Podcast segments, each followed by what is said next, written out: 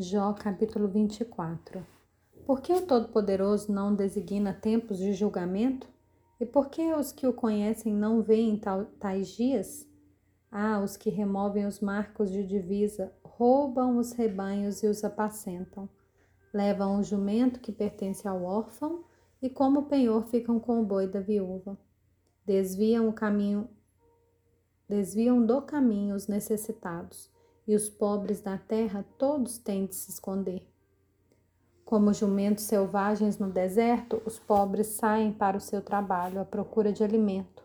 Em campo aberto encontram comida para eles e para os seus filhos. Cortam o seu pasto no campo e apanham as uvas que ficaram nas vinhas dos ímpios.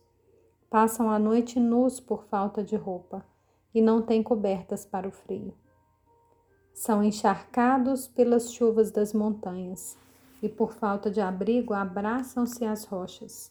Órfãozinhos são arrancados do peito e dos pobres se toma penhor. Os pobres andam nus, sem roupa, e famintos carregam os feixes. Entre os muros desses perversos espremem o azeite, pisam as uvas no lagar enquanto padecem sede. Desde as cidades gemem os que estão para morrer, e a alma dos feridos pede socorro, mas Deus não considera isso anormal. Os perversos são inimigos da luz, não conhecem os seus caminhos nem permanecem nas suas veredas. O assassino se levanta de madrugada, mata o pobre e o necessitado, e de noite se torna ladrão.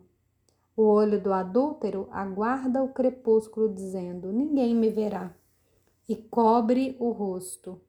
Nas trevas, ladrões invadem as casas, mas de dia ficam escondidos e não querem nada com a luz. Pois amanhã é para todos eles como sombra de morte, mas os terrores da noite lhes são familiares. Os perversos são levados rapidamente na superfície das águas. A porção deles na terra é maldita e por isso já não andam pelo caminho das vinhas. A seca e o calor desfazem as águas da neve. A sepultura faz o mesmo com os que pecaram. A mãe se esquecerá deles, os vermes os comerão com gosto, nunca mais haverá lembrança deles. A injustiça será quebrada como uma árvore. Maltratam as estéreis que não têm filhos e não fazem o bem às viúvas. Mas Deus, por sua força, prolonga o dia dos valentes. Eles se veem em pé quando desesperavam da vida. Ele lhes dá descanso e nisso se apoiam. Mas os olhos de Deus estão atentos aos caminhos deles. São exaltados por breve tempo. Depois passam colhidos como todos os demais. São cortados como as espigas do trigo.